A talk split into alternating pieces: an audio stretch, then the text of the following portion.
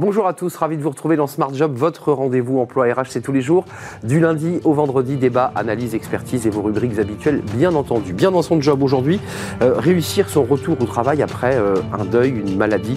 On en parle euh, avec Cécile Priou, elle est cofondatrice de Ça ira encore mieux demain. Elle nous expliquera son concept et ses actions concrètes. La pause café, ça c'est un sujet dont on parle beaucoup, la, la sieste au bureau. Alors entendons-nous pas avec son oreiller et son lit, mais la micro-sieste probablement. On en parle avec Caroline Ricross. Ce sera la, pause café. Puis un grand entretien aujourd'hui dans le cercle RH avec Marie-Christine Levé, euh, fondatrice et présidente d'Edu Capital. Oui, euh, un fonds d'investissement qui est bien investi dans l'éducation, la formation.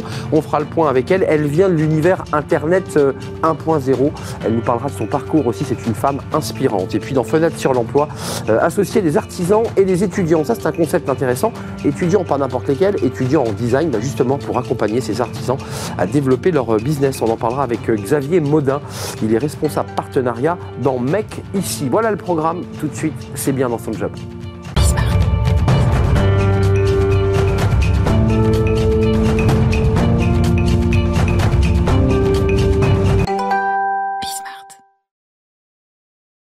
Bien dans son job. Euh, comment réussir un retour au travail lorsqu'on a vécu euh, un drame, alors euh, une maladie, un deuil, une difficulté C'est tout l'enjeu de votre société, Cécile Prioul. Merci d'être avec nous, cofondatrice de Ça ira encore mieux demain.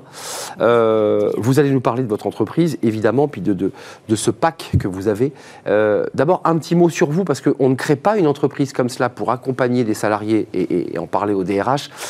Si soi-même on n'a pas été euh, impacté ou si on l'a pas vécu dans sa chair. C'était votre histoire. Oui. Tout à fait, tout à fait. Euh, j'ai connu bah, deux fois la maladie, hein, le cancer, un, une première fois à l'âge de 28 ans et une récidive à l'aube de mes 40 ans. Euh, on ne le vit pas d'ailleurs de la même manière, mais à chaque fois, il y avait un point commun, je n'ai pas pu reprendre mon poste de travail initial. Donc euh, la deuxième fois. Attendez, Cécile, qu'on soit précis, quand vous avez été en mesure de reprendre le travail après des traitements lourds, j'imagine, vous ne vous êtes pas retrouvé au même poste euh, quand vous aviez quitté l'entreprise Alors, les deux fois, il m'est arrivé des, des, événements de, qui arrivent dans les, entreprises. Une fusion, la première fois. Euh, donc, je ne me retrouvais pas dans le projet de la, de la nouvelle entreprise. J'ai tout de suite changé d'employeur, en fait. Donc, vous quittez l'entreprise? Oui. Oui, oui, oui. Euh, à, Donc ça, c'est d'autant plus difficile parce qu'on a quand même besoin d'être réconforté, d'être mm. accompagné, mm. et vous vous retrouvez dans l'insécurité. C'est d'autant plus difficile. J'ai été assez violente avec moi-même, je, je le reconnais, oui, oui. Et puis la deuxième fois, un plan de sauvegarde de l'emploi. Et là, je me dis, il y a vraiment... Euh, là, et là, j'étais manager. Et là, je me dis, il y a vraiment un trou dans la raquette quand on vit des, des, des épreuves de vie et puis que la société, l'entreprise, elle continue d'avancer. Il y a vraiment un décalage. et il fallait faire quelque chose sur le quai et puis l'entreprise quand le, train passe et puis voilà vous vous retrouvez les bras ballants. comment est né le, concept et qu'est-ce que vous proposez exactement? Alors que euh, euh, voilà donc du coup le PSE, une reconversion professionnelle, bon déjà pour euh, dépasser hein, son, cas personnel, et puis je vais chercher les outils RH qui sont pour moi utiles et nécessaires à l'accompagnement, et on crée avec Béatrice donc la, la méthodologie. Et il y a une rencontre avec des médecins du travail et des médecins conseils qui nous disent mais oui, il y a un vrai besoin, nous on a besoin d'aide et on va créer avec eux cette méthode. Euh, au départ, pas en physique, mais le modèle économique ne fonctionne pas. Euh, pas en physique, c'est-à-dire au départ, c'était quoi? C'était euh, au départ, c'était uniquement du physique. Et là aujourd'hui? Et aujourd'hui, il y a du digital et de la visio. donc en 2019, quand on crée, nous on observe la téléconsultation, on s'aperçoit que les gens très peu commencent mais ne veulent que trois séances, enfin trois séances, trois consultations. Ensuite, ils veulent voir le médecin. Et c'est comme ça qu'on va construire notre offre. Vous offrez, vous construisez une offre à travers, j'allais dire, et vous avez dû les sectoriser un minimum, la maternité, qui est un enjeu, euh, le deuil pour aller à, l'extrême bout de la chaîne, la maladie. La maladie. Mm. Pour chacun, vous avez un programme particulier d'accompagnement. D'abord, une question, je dirais, d'organisation. Vous, vous l'apportez à qui, SPAC? Vous allez voir les DRH ou vous, mm. ou vous parlez droit dans les yeux aux salariés? Parce que c'est pas si simple. Non, les DRH. Hein. je pense que c'est d'abord un cadeau que fait l'entreprise à son salarié et au manager direct. C'est un vrai cadeau. C'est pour ça qu'on l'a packagé sous forme de, box, mm. comme un cadeau, euh, à un moment crucial de la vie euh, du, salarié, mais le manager aussi, hein, parce qu'ils sont souvent très très seuls.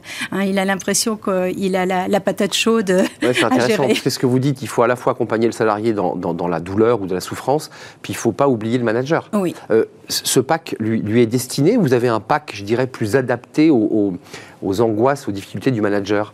Alors, en, fait, oui, chacun a sa box.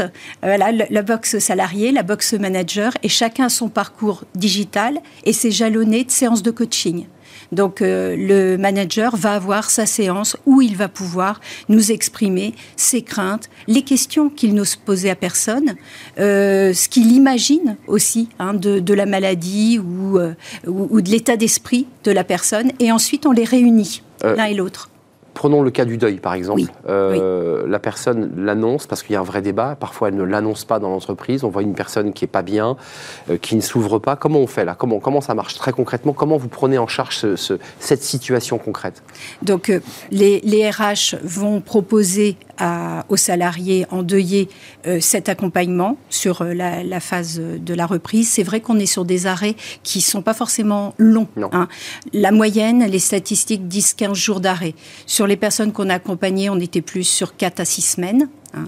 Euh, et bon, ils disent oui parce que les repères sont perdus, euh, ils sont euh, démunis et le chagrin est, très prégnant. le manager euh, nous, on a une démarche, enfin, on, a la démarche de ne pas faire de l'ingérence dans l'équipe, hmm. sauf dans ce sujet-là.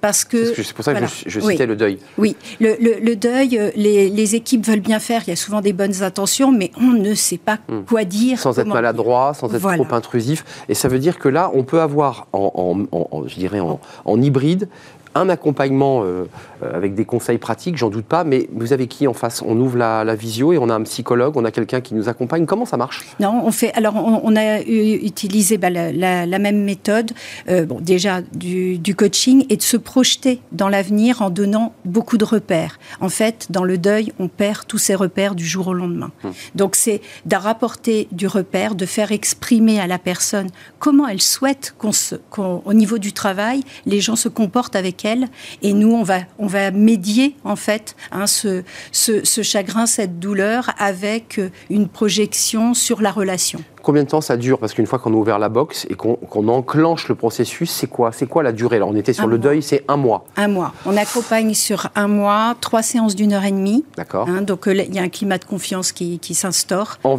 en, en présentiel ou en distanciel? En distanciel. En distanciel. En distanciel. D'accord. Et ensuite, on fait une réunion de deux heures avec le manager ou l'équipe pour discuter de toutes les conditions, parce que la reprise, c'est pas que le jour de la reprise, hein, c'est aussi, on, évoque toute l'année. Il faut que le salarié soit d'accord, on est d'accord, parce que si vous réunissez toute l'équipe pour évoquer euh, la douleur d'un salarié, d'un collaborateur, il faut que tout le monde joue le jeu, et si le collaborateur joue pas le jeu, ça marche pas, on est d'accord. Mm, il faut qu'il soit partie prenante de l'action. On est, on est, nous, pour que les gens deviennent acteurs. Hein, euh, aujourd'hui, le monde du soin, euh, je, vais faire un parallèle avec la maladie, mais le monde du soin est très dans l'empowerment, si vous, si vous côtoyez euh, le, monde du soin, on vous demande d'être coordonnateur de vos, de vos soins. C'est vous qui devez coordonner les spécialistes, les médecins. Mmh. Et en fait, je, voilà, moi je prône ça. Je, je, pense que les épreuves nous rendent plus forts. Euh, on développe de nouvelles compétences et c'est ça qu'il faut montrer à l'entreprise. Mmh, mmh. C'est que la personne est changée, hein, c'est plus la même d'avant que la personne d'avant l'arrêt, mmh. mais par contre, elle a des nouvelles euh, forces. Donc il faut faire émerger finalement ces, énergies issues de, la douleur, de la souffrance. Je précise qu'il y a un pack premium maternité, parce qu'on a parlé de choses très tristes, mais il y a aussi le pack maternité qui est un gros enjeu RH euh, pour les mamans, parce qu'il y a l'angoisse du retour euh, au travail, et ça c'est dans le pack premium maternité. Merci Cécile Prioul de nous avoir rendu visite, cofondatrice de Ça ira encore mieux demain, euh, entreprise qui est basée au Mans faut-il le préciser. On tourne une page, tiens, on va, on va parler de la sieste. Alors, c'est un, sujet euh, euh, dont parlent tous ceux qui travaillent sur la neuroscience, sur la récupération, les, micro-siestes, la sieste au travail possible ou pas bah, Tiens, on en parle avec Caroline Ricross, c'est la pause café. La pause café. Et si on faisait une petite sieste? Bah oui, avec euh, Caroline Ricross qui va nous, nous en parler. Alors, la, sieste, elle est, elle est, peu populaire en France. Et paradoxalement, les médecins, tous ceux qui travaillent sur ce sujet, disent elle est essentielle euh, pour notre récupération et pour notre bien-être. Compliqué. Et oui, elle est essentielle parce qu'apparemment, on dort de moins en moins, Arnaud, euh, en tout cas en France. D'après une étude publiée en 2019 par Santé publique France, les Français dorment en moyenne 6 heures 42 minutes par nuit. Donc, moins de 7 heures, hein, les 7 heures qui sont recommandées pour euh, une bonne récupération. Pire, d'après une récente étude qui a été publiée en octobre dernier euh, par CAPA, 72% des Français avouent avoir des problèmes pour euh, bien dormir, donc font régulièrement des insomnies ou s'endorment trop tard. Un manque de sommeil, bah, forcément, qui a des conséquences au travail, puisque plus de 6 Français sur 10 avouent, avouent avoir du mal quand même à se concentrer toute la journée au travail. Du coup, face à ce manque de sommeil, la sieste euh, au travail euh, semble une bonne solution. Plus de 7 Français sur 10, euh, d'ailleurs, sont complètement pour mettre en place la sieste au travail. Et je le disais, la sieste a de nombreux bienfaits. On ne le dira jamais assez. Mais énormément. Euh, d'ailleurs, de nombreuses études l'ont démontré. L'Institut national de prévention et d'éducation pour la santé les résume un peu dans son guide Bien dormir, mieux vivre, qui a été publié en 2007. Alors, d'après cet ouvrage, une sieste de 20 minutes, pas plus, parce que sinon, on risque de mal dormir justement euh, quand le soir arrive.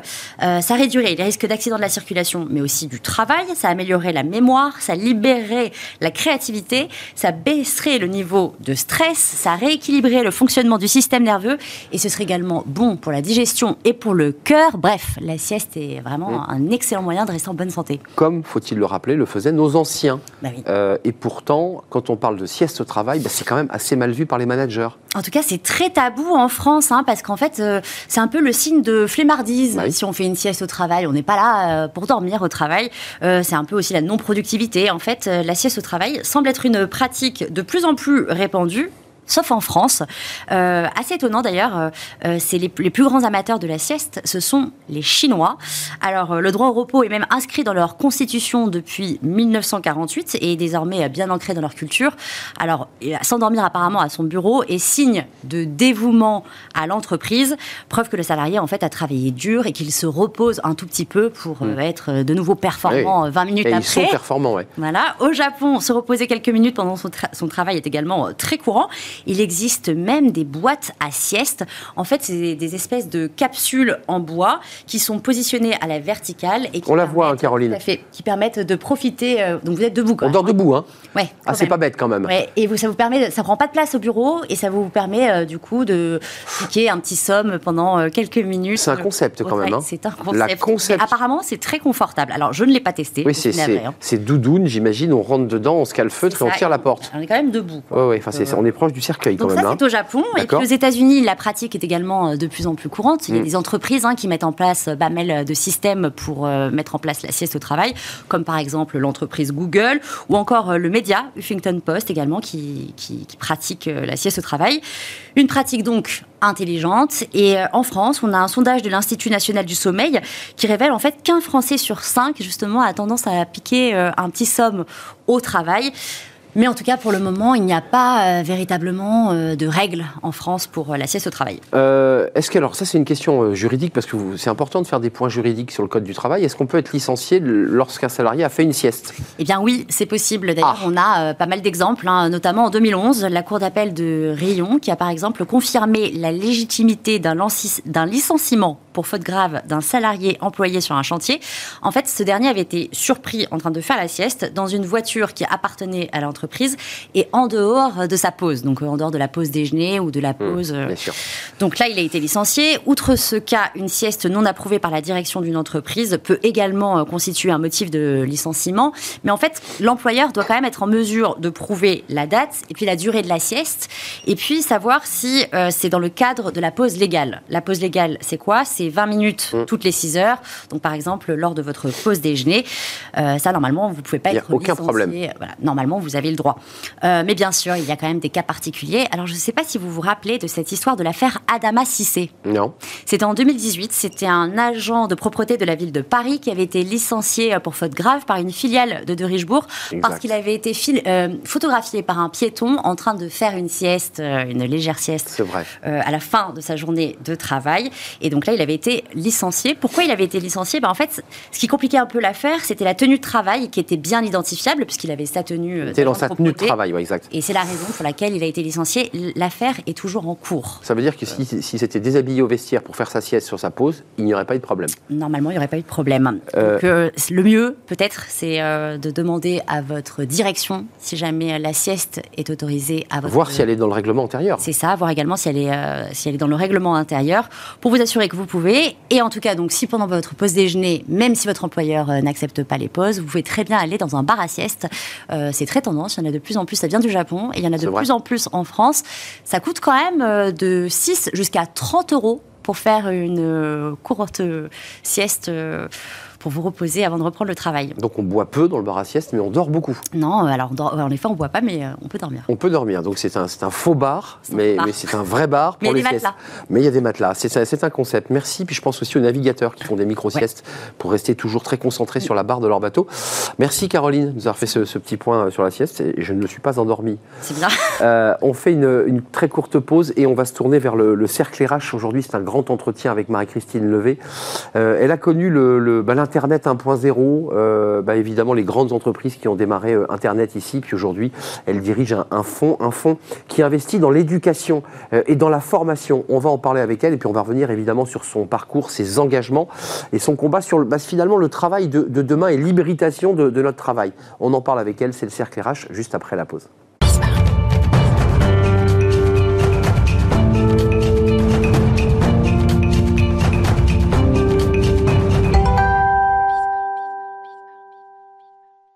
Le cercle RH et un grand entretien aujourd'hui avec Marie-Christine Levé. Bonjour Marie-Christine. Bonjour. On est ravi de vous accueillir, fondatrice et présidente d'Edu Capital.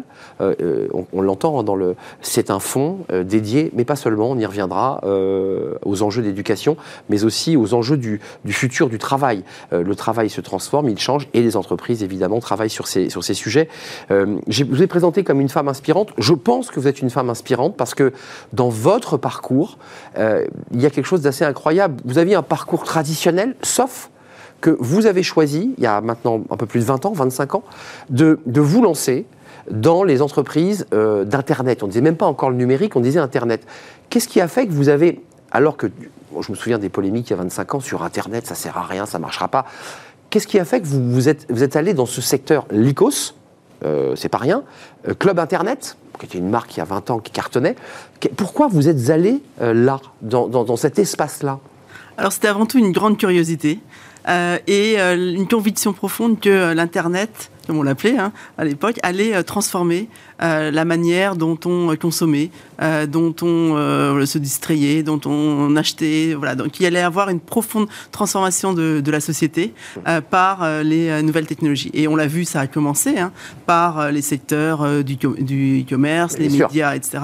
Et aujourd'hui, je pense que voilà, la, la, grande transformation qui doit avoir lieu, elle est dans les secteurs de l'éducation et de la formation et aussi de tout ce monde du travail qui change, qui est totalement bouleversé. Et c'est pour cela que voilà, après 25 ans d'années d'expérience dans l'Internet, euh, j'ai créé avec mon associé du capital. Mais le, monde va si vite que quand vous nous le dites là aujourd'hui en 2022, on se dit oui, bon.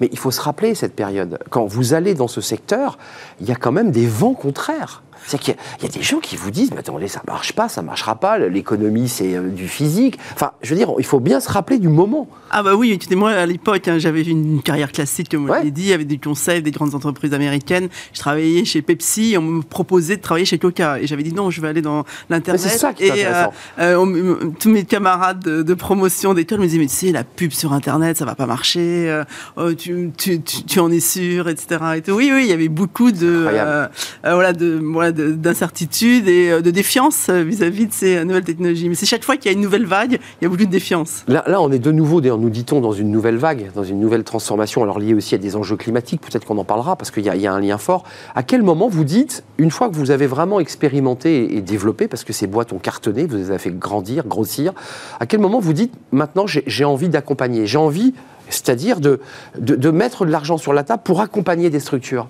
Alors, j'ai eu effectivement ce parcours entrepreneurial, hein, à la fois en création, Lithos, j'ai démarré de zéro, ensuite plutôt en reprise d'entreprise, Club Internet, j'ai pris, euh, ça faisait à peu près 70 millions d'euros de chiffre d'affaires, on a porté la société jusqu'à 400 millions, donc là c'était plutôt ce qu'on appelle aujourd'hui de la scale-up. Après, j'ai fait aussi de la restructuration, j'avais repris euh, le groupe euh, de presse informatique Test, et j'ai eu envie de, voilà, de, de, bah, de finalement d'apporter mon expérience à des nouveaux entrepreneurs, et j'ai travaillé avec Marc Simoncini à la création de Jaina Jaina, absolument. C'était un des premiers fonds early stage. 2007, ça C'était 2009. 9. Et là, à l'époque, il n'y avait pas d'argent dans ce qu'on appelait l'early stage. Il y avait le business angel et il y avait les fonds classiques qui investissaient dans des sociétés déjà euh, bien, euh, bien développées. Hum. Allez-y, terminez. Et voilà. Et donc, tous les jours, finalement, je voyais des gens qui venaient euh, transformer le secteur du voyage, le secteur eh des, des, banques, le secteur, les, taxis, etc. Et je rentrais le soir chez moi et finalement, je voyais, j'écrivais sur le petit cahier de correspondance de mes enfants que l'un allait devoir partir plus tôt, que l'autre et la maîtresse collait le même, le même mot sur tous les petits cahiers. Exactement ça. Et je me suis dit, mais c'est de grand écart entre le. Voilà. et, je voyais aussi euh, les jeunes tout le temps euh, addicts à, euh, à leur mobile et à des jeux ou et à YouTube. Et je me suis dit, mais c'est pas possible qu'on n'arrive pas à réconcilier finalement le monde des nouvelles technologies et d'innovation et euh, le monde de l'école et de la formation. il y a le volet éducation, puis je veux qu'on parle du futur du travail, parce qu'il y a beaucoup d'innovations qui, se passent au sein de votre fonds avec des entreprises assez incroyables. Euh, je pense à l'UNI, euh, je ne sais pas si je le prononce bien, mais j'ai cet objet, puisque c'est ma fille l'utilise, qui est un objet éducatif incroyable, où on télécharge des histoires qu'on écoute en mettant un petit casque ou en l'écoutant tout simplement. Et sans écran. Et, sans, écran, pour les petits. Et, sans ondes, parce que ça c'est important. Ça, ça c'est une innovation éducative que je trouve intéressante, mais quand même un mot sur les espèce de préhistoire dans laquelle finalement, quand on retourne dans des établissements, et vous le dites, on voit des tables, des chaises, euh, bon, il n'y a, pas encore d'écran d'ordinateur, et, je dirais la pointe de la réflexion que vous vous dites réconcilier, mais il faut même investir beaucoup plus. On est loin du compte. Ah, on est, on est loin. Moi, je parle à celle qui dirige un fonds. Alors, l'école n'a pas changé, honnêtement, depuis ma génération. Bah, bien sûr. La génération même de nos parents, à part le tableau, bah oui. il a peut-être changé de couleur. Il est blanc. Et, voilà, Il est blanc, les dettes noires. Et c'est vrai que le Covid voilà, nous a montré qu'on n'était absolument pas prêt pour aller dans le digital.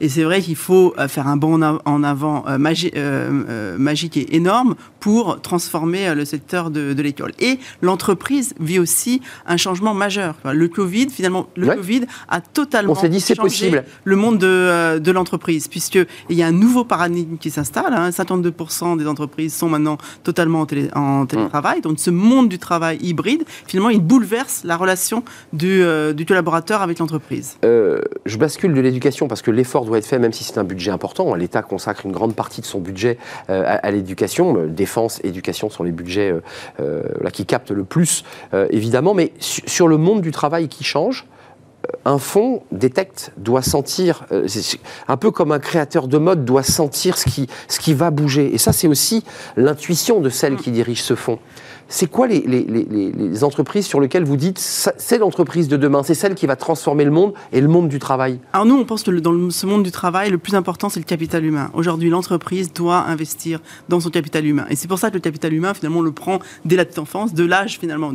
Que ce soit une société ou une entreprise, il faut investir sur les talents de demain et sur euh, le capital humain qui fera euh, la richesse euh, d'un pays. Et donc, on investit à l'école, on investit à l'enseignement supérieur, mais aussi l'entreprise, aujourd'hui, doit investir sur ses collaborateurs et donc, c'est toute une chaîne de valeur qui passe du recrutement, euh, de l'engagement des collaborateurs, de la formation, de la reformation, de la montée en compétences de ces collaborateurs et de tout ce qui est autour du euh, bien-être au travail. Donc c'est vraiment euh, toute la chaîne de, de valeur de, de, de, comment on traite son collaborateur. Mais viens de revenir 25 ans en arrière quand vous êtes entré dans cet univers de, l'Internet qui était, qui était naissant et qui va exploser. J'ai d'ailleurs mon, smartphone là avec mhm. moi.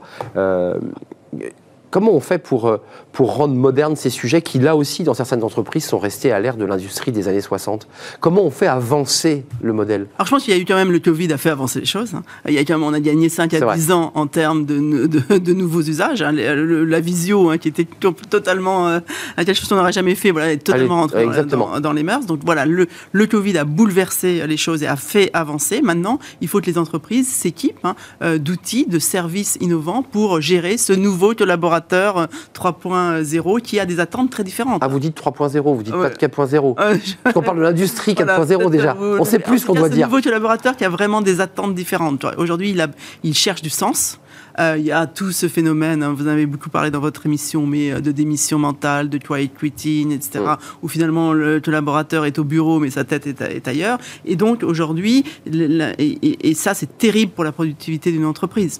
Et donc aujourd'hui, il faut vraiment investir sur ce collaborateur pour qu'il reste, pour qu'il s'épanouisse et pour qu'il fasse progresser son, entreprise. Mais il y, a deux mots, j'imagine, par rapport à ceux que, que qui viennent pitcher, qui viennent expliquer leur concept. Euh, euh, il y a le mot flexibilité qui revient régulièrement dans la, révolution du travail, et il y a le mot liberté. Mm. Euh, et puis il y en a un troisième, c'est la reconnaissance, qui vient plutôt se, ranger dans la partie bien-être au travail. Mais flexibilité, liberté, ça renvoie à quoi?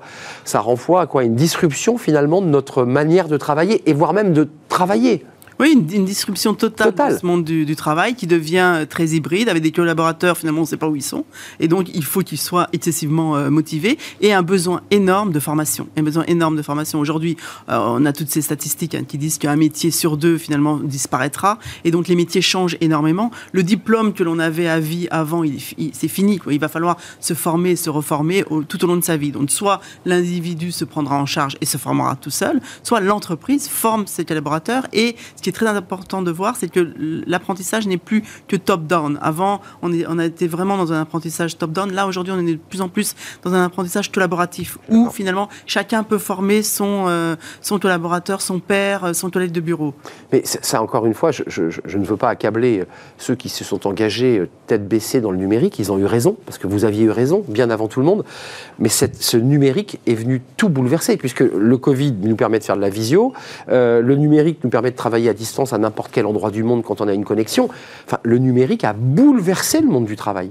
Oui, il a bouleversé. Et souvent, les entreprises, finalement, elles, elles, le reconnaissent maintenant. Ouais, elles le reconnaissent maintenant. Et il y a un énorme enjeu aussi, c'est tous les nouveaux métiers pour lesquels finalement on a une, tension forte. Il y a ce fameux euh, fossé des compétences, hein, les Américains l'appellent le skill gap, ils mm. disent que ça coûte à l'économie mondiale 11 ah trillions, euh, de, dollars chaque année. C'est vraiment le fait qu'on a, euh, il y a deux, une personne sur trois dans l'entreprise qui n'a pas les bonnes compétences pour le job qu'il fait. Donc soit il n'a pas les compétences de demain, soit, et donc il faut le former, soit il a des compétences obsolètes, soit il est trop diplômé pour... Décalé par rapport au poste. Il y a vraiment un énorme décalage et aujourd'hui avoir les collaborateurs avec les bonnes compétences pour le bon métier, c'est vraiment ce qui différenciera les, entreprises qui réussiront et les autres. Euh, et du capital, parce qu'on parle beaucoup de, Pôle Emploi qui va devenir France Travail, on parle beaucoup des gros mastodontes qui sont des institutions parapubliques ou publiques. Ce qui est intéressant dans Capital, c'est que vous avez des messages euh, où vous prenez en charge des sujets qui sont politiques au sens noble du terme. Euh, lutter contre les difficultés d'emploi des seniors, ça c'est un sujet qu'on traite toutes les semaines. Bah, c'est un des éléments où vous dites, bah, nous, on va investir. Alors nous, on investit par exemple beaucoup dans euh, l'entrepreneuriat, donc faire en sorte que euh, les gens puissent se mettre à leur compte. Il y a beaucoup de gens qui euh, soit ont eu des accidents de parcours, soit n'ont pas eu des carrières classiques, soit ont quitté l'école plus tôt. Et finalement, la création d'entreprise est une façon de se remettre dans le marché du travail. On a investi par exemple dans Live Mentor, qui est une école de l'entrepreneuriat en ligne. C'est une école de trois mois qui permet à tout un chacun de créer son entreprise. Et donc là, oui, effectivement, ça, ça remédie à pas mal de problèmes. les personnes que vous rencontrez, parce que qu'on soit clair, hein, un fonds, c'est, euh, il fait des choix voilà, il va investir, il va accompagner parce qu'il estime. Quelles sont vos pépites là? Quels sont les sujets dans la transformation du travail où vous dites je pense qu'on vise juste, on investit au bon endroit? On a investi dans 360 Learning, qui est aujourd'hui une des pépites françaises et euh, j'espère peut-être une licorne, qui a, développé une plateforme d'apprentissage collaboratif pour les entreprises, qui est aujourd'hui présente dans plus de 1700 entreprises, qui va aux États-Unis et qui a vraiment compris que l'entreprise avait besoin d'un outil innovant pour former ses collaborateurs et que l'apprentissage n'était plus top-down mais pouvait être collaboratif. On a investi dans Supermood, je crois que je vous avais reçu ici, qui mesure l'engagement des collaborateurs. Aujourd'hui, le NPS collaborateur devrait être dans tous les objectifs des patrons du CAC 40. On parle beaucoup de la RSE, on oublie souvent le S de RSE. On parle beaucoup de l'environnement et c'est un enjeu majeur, sociétal. mais on oublie souvent le S de RSE et le S de RSE peut être mesuré aujourd'hui. Et il faut mesurer l'engagement de ses collaborateurs et tous les et ça devrait être dans les objectifs des Comets et des euh, CEO. On a investi dans Simundia qui fait du coaching en ligne. On pense que voilà, le coaching peut être démocratisé aujourd'hui par rapport à euh, avec le digital. Ce qui est important de constater, c'est que le digital, il permet de mettre à l'échelle des choses qu'on faisait auparavant. Le coaching ça existait, mais c'était réservé à top management. Aujourd'hui, le digital permet de mettre à l'échelle vraiment des innovations fortes et de permettre à tous les collaborateurs finalement d'en bénéficier. Alors, il y a, vous évoquez ces sujets de, quand on parle coaching, on, arrive au bien-être. Alors, j'aime pas ce mot, mais à minimal développement personnel, c'est-à-dire faire en sorte que le salarié non seulement vienne physiquement au travail euh, à l'heure, autant que faire se peut, mais qu'il s'y épanouisse et qu'il y produise des choses positives.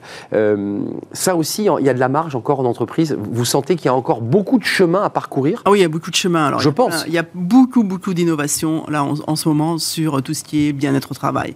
Alors, plateforme de développement personnel, euh, plateforme euh, voilà de euh, mise en mise en relation avec des thérapeutes. Oui, c'est un énorme secteur qui se développe très fortement dans l'entreprise. Excusez-moi, mais vous qui avez une vue quand même assez assez large de, de l'univers du travail, par votre expérience, c'est le travail qui est qui est malade ou ce sont les salariés qui sont malades? C'est une bonne c'est une bonne question.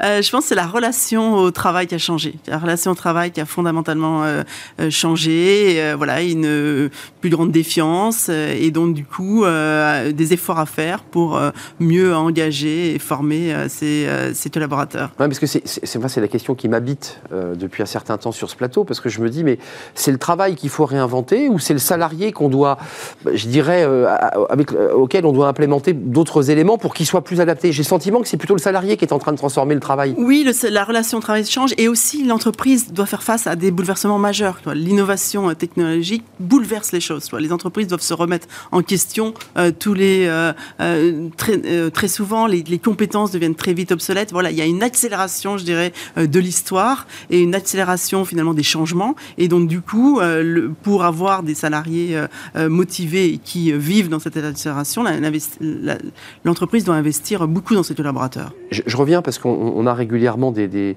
représentants de l'APEC, de, de, France Travail, de, est-ce qu'elles ont encore du sens, ces grosses institutions, dont certains d'ailleurs les critiquent ouvertement en disant qu'elles ne produisent pas finalement les, effets euh, pour lesquels l'État les, finance? Est-ce que, le, est que le monde est beaucoup plus euh, territorialisé? Est-ce qu'on invente les choses au plus près du terrain que de garder des gros mastodontes comme cela? Alors, je ne les connais pas toutes, mais en tout cas, il y en a certains qui vont vraiment jouer un rôle important. Hein, France Compétences et euh, l'instauration du CPF. Alors, on a beaucoup critiqué ce CPF, mais c'est un bouleversement majeur, ce CPF. C'est ce monde de la formation professionnelle qui était très opaque, qui était un monde B, 2 B, on ne savait pas où allait l'argent. Aujourd'hui, l'individu est responsable de son budget formation et mm. peut choisir la formation dans laquelle il veut, euh, il veut aller. Donc c'est vraiment une révolution majeure. La France est très en avance sur ce sujet, Alors, très en avance par rapport à tous les pays européens. Et donc dans ce domaine de la formation euh, continue, formation professionnelle, moi je crois beaucoup aussi au partenariat public-privé. Le euh, public a un rôle important à, à faire et c'est un des enjeux majeurs pour résoudre les problèmes de, chômage. Il y, a, il une vingtaine d'années, c'était un sujet irritant, cette relation public-privé, mais vous dites de toute façon, il n'y a pas le choix. Il faut que le public, et je pense à l'éducation nationale pour en revenir à elle, s'ouvre un peu plus encore parce que là, c'est un sujet éminemment politique. Enfin, il y a quand même des structures, il y a des inerties, il y a une lourdeur bureaucratique, et vous êtes face à des entreprises qui sont start-up, qui vont vite. alors c'est clair que dans l'éducation nationale, il y a beaucoup de, de, lourdeur et de. Il se passe des choses, hein, mais. Euh, à, changer les choses, mais c'est important de vraiment jouer ce partenariat public-privé. Et moi, je le dis toujours, c'est pas euh, la SNCF qui a inventé euh, Blablacar, c'est pas euh, Accor qui a inventé. Ils ont racheté après. Voilà, ah, ils, peuvent rachètent, L'innovation, elle surgit dans des jeunes entreprises qui peuvent penser différemment qui n'ont pas de, cadre établi, parce que le cadre, finalement, il tue l'innovation. Et donc l'innovation, elle, surgit dans ces nouvelles, ces jeunes entreprises qui doivent travailler avec des entreprises plus installées pour leur apporter justement cette fougue d'innovation et de liberté. Mais euh, un mot, parce qu'il y a, y a les entreprises qui inventent le travail de demain sur les trois secteurs dont vous nous parliez, mais je voudrais le reboucler avec l'éducation, parce que tout part de la formation initiale on voit quand même un gâchis, je veux dire, entre les sommes euh, allouées à l'éducation nationale, hein, qui sont le fruit de nos impôts, et la réalité de nos résultats. Il y, a quand même une perte en ligne qui est colossale. Ah, il y a un énorme euh, sujet de finalement, de, on forme des jeunes qui, euh, avec des métiers qui ne correspondent pas à ceux que ou qu'on oriente mal, a, besoin. Donc on a un énorme enjeu là-dessus. C'est pour ça qu'il y a beaucoup de nouvelles écoles qui se créent en ligne hein, ou qui se créent en hybride, etc. Parce que moi je crois beaucoup, tu sais pas spécialement à l'hybridation pour le moins. Ouais. Mais à un moment donné, il y a de nouvelles écoles qui se créent pour former à ces métiers dont on a besoin. Mais c'est vrai que l'enjeu essentiel aujourd'hui, il est d'investir dans euh, l'éducation. Donc là, il y a eu pas beaucoup d'initiatives euh, du, du, gouvernement. Il y a de l'argent qui est mis, mais là, à un moment donné, moi, moi pour moi, ça, prend, ça, ça partira de, de responsabiliser les, les, les, profs et leur donner beaucoup plus de liberté pédagogique. Le professeur est clé, il est central aujourd'hui, il est dévalorisé, peu payé, il est dans un carcan. Et c'est vraiment le prof qui est à l'origine de, de la formation. De devenir l'entrepreneur de sa l'entrepreneur de son, de son espace pédagogique. c'est une révolution euh, culturelle. C'est une révolution euh, culturelle, mais c'est, euh, en tout cas, c'est, ce qui marche dans les pays qui avancent beaucoup dans ce domaine. Marie-Christine Levé, c'était un vrai plaisir de vous accueillir. Si c'était à refaire, vous l'auriez, vous l'auriez refait, vous, vous, repartiriez dans le web 5.0 parce que parce qu'il y a chez vous comme ça un peu un esprit d'aventurière. Oui, et surtout, je pense, voilà, moi, je, à un moment donné, j'ai eu envie de faire du sens. C'est bien, voilà, d'investir dans. je travaille dans l'internet, c'est bien de vendre, euh, voilà, des, des fringues. C'est bien de faire de l'argent. À un moment donné, j'avais envie, voilà, de, de, travailler sur des choses qui fassent, qui fassent du sens, et c'est pour ça qu'on est un fonds à impact. voilà. Premier fonds européen, on l'a pas dit. Premier fonds européen à impact dans le domaine de l'éducation et du future of work. On veut des entreprises qui performent financièrement, et c'est pour ça aussi que nos investisseurs nous ont confié de l'argent, mais aussi qui ont euh, voilà, un, une un impact sur la société. On mmh. veut vraiment euh, voilà, faire du sens et à notre niveau voilà, changer euh, les choses. Merci Marie-Christine Levé d'être venue nous faire partager votre passion et vos engagements, parce qu'il y a des vrais engagements dans EduCapital, euh, le, futur du travail et l'éducation, euh, et je ne dis pas éducation nationale, et l'éducation des jeunes. Merci, fondatrice d'EduCapital, vous êtes associée, vous êtes à deux hein, dans ce, dans, ce fonds, il faut le préciser. On termine notre émission avec Fenêtre sur l'emploi, bah tiens, ça fait écho, euh, faire se rencontrer des artisans et des étudiants designers, bah, ça c'est très disruptif pour accompagner les artisans justement sur des, des sujets auxquels ils n'auraient pas pensé. On en parle, c'est juste après le jingle.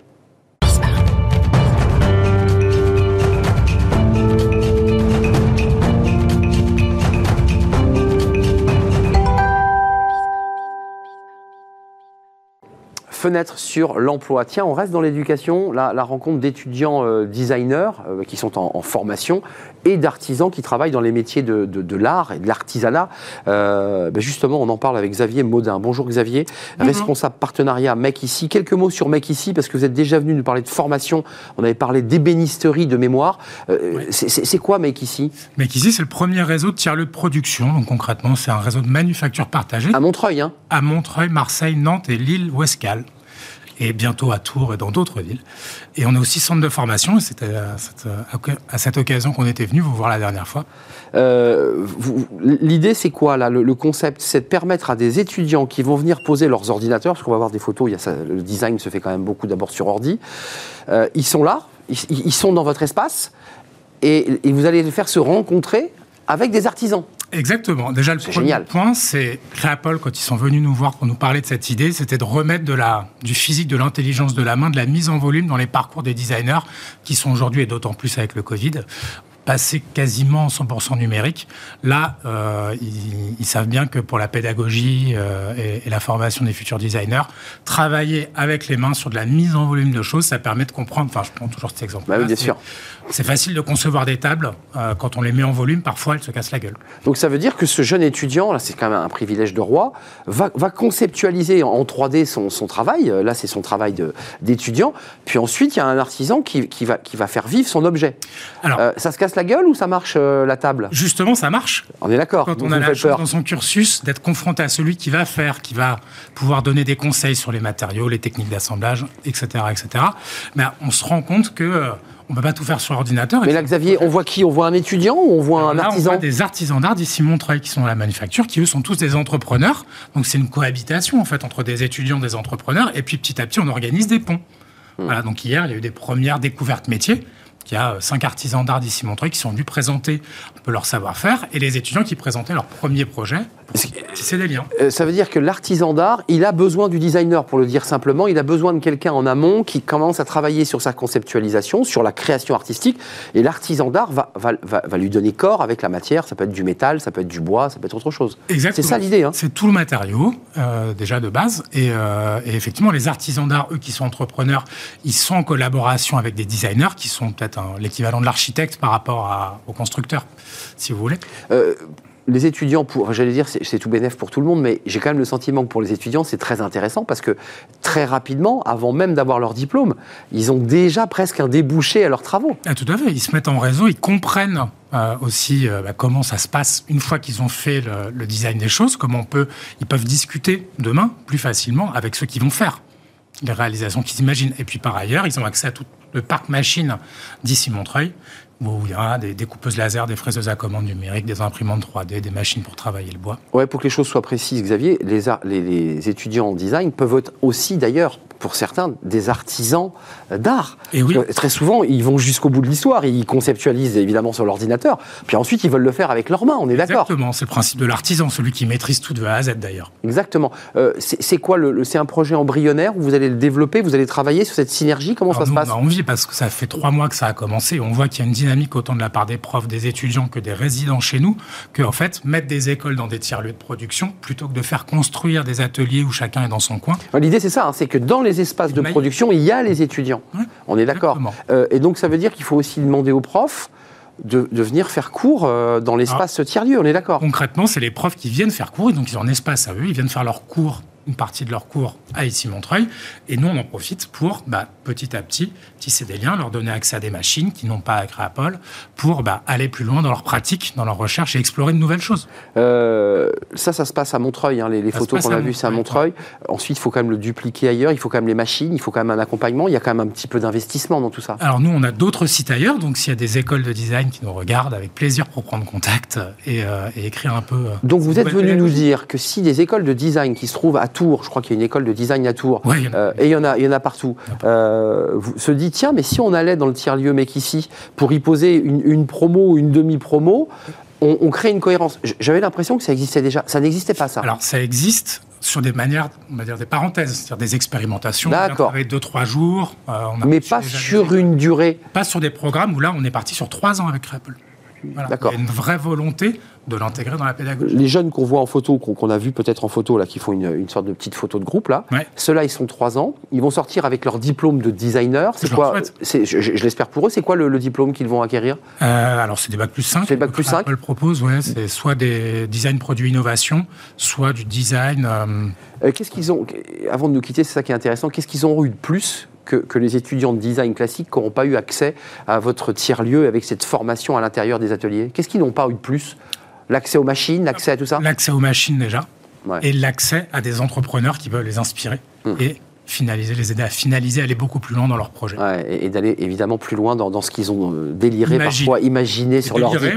Ouais, parce qu'il y a aussi beaucoup de création et beaucoup de folie chez ces, chez ces jeunes. Tout à fait. Merci Xavier d'être venu nous rendre visite. Mec, ici, vous êtes euh, les bienvenus. D'ailleurs, vous le savez, hein, vous venez régulièrement dans notre euh, émission, responsable partenariat, dans ce, vous l'appelez comment, un tiers-lieu Tiers-lieu de production, de production. manufacture, c'est plus parlant.